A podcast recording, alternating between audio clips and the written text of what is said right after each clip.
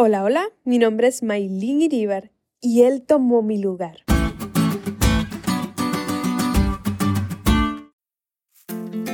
Era una tarde triste, silenciosa. Pocos días antes, uno de los peores delincuentes de la ciudad había sido juzgado y condenado a muerte. Debía ser clavado en una cruz. Esta forma de muerte era muy cruel.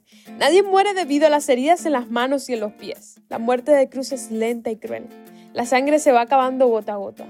Después del juicio y la condena, las autoridades llamaron a un carpintero para que preparara la cruz de Barrabás. Allí estaba el delincuente y allí estaba su cruz, preparada especialmente para él, con sus medidas y con su nombre. Pero aquel día los judíos prendieron a Jesús.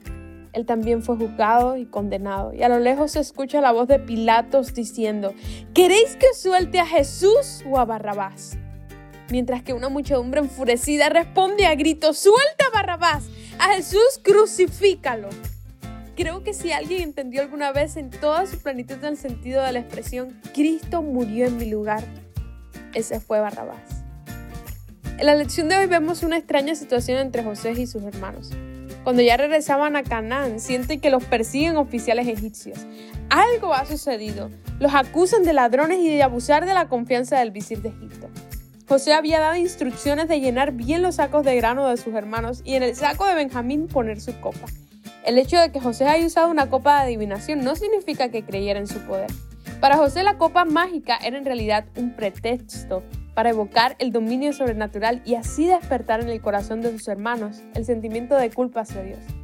Él quería saber si realmente habían cambiado, si se habían arrepentido de lo que le habían hecho en el pasado y si serían capaces o no de hacérselo a su hermano Benjamín. La intensidad de la emoción de los hermanos y su reacción son notables. Los unen el mismo dolor. Temen que Benjamín, siendo inocente, tenga el mismo destino que José. Y en medio de la desesperación del momento, Judá propone tomar el lugar de Benjamín.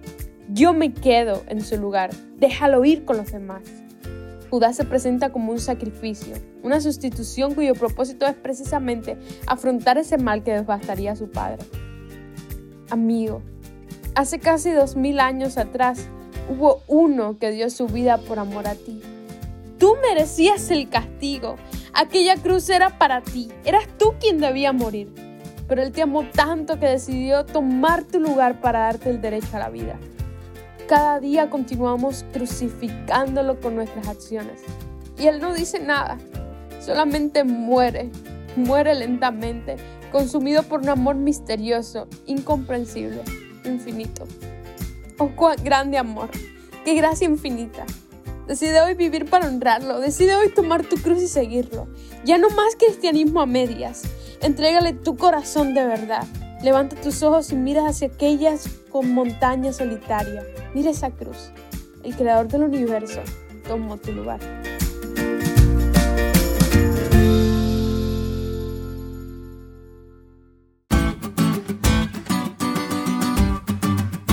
¿Te diste cuenta de lo cool que estuvo la lección hoy? No te olvides de estudiar y compartir este podcast con todos tus amigos. Es todo por hoy, pero mañana tendremos otra oportunidad de estudiar juntos.